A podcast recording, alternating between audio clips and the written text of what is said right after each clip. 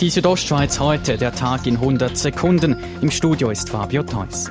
Die Bündner Standespräsidentin Tina Gartmann-Albin hat die Februarsession des Kantonsparlamentes eröffnet. Thema ihrer Ansprache war die Gesundheit. Jede und jeder müsse sich selbst sportlich motivieren, ohne zuerst einen finanziellen Zustupf von der Krankenkasse abzuwarten. Unsere Krankenversicherungsmodelle sollen Krankheitskosten tragbar machen und nicht die Freizeitangebote vergünstigen. Im Anschluss an die Eröffnungsansprache hat der Große Rat die Debatte zur Erbschaftssteuer in Angriff genommen.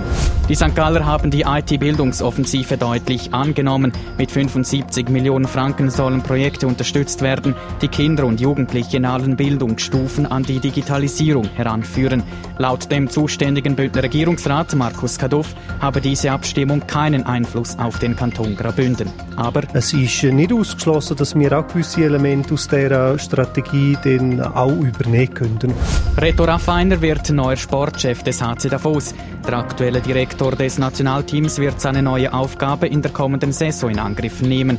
Wie er das genau machen wird, sei zum jetzigen Zeitpunkt noch offen. Das ist für mich im Moment äh, noch ganz ein bisschen schwierig und da bitte ich, äh, dass ich, dass ich mal anfangen kann und mir ein Bild verschaffen wirklich vom Zustand von dieser Mannschaft.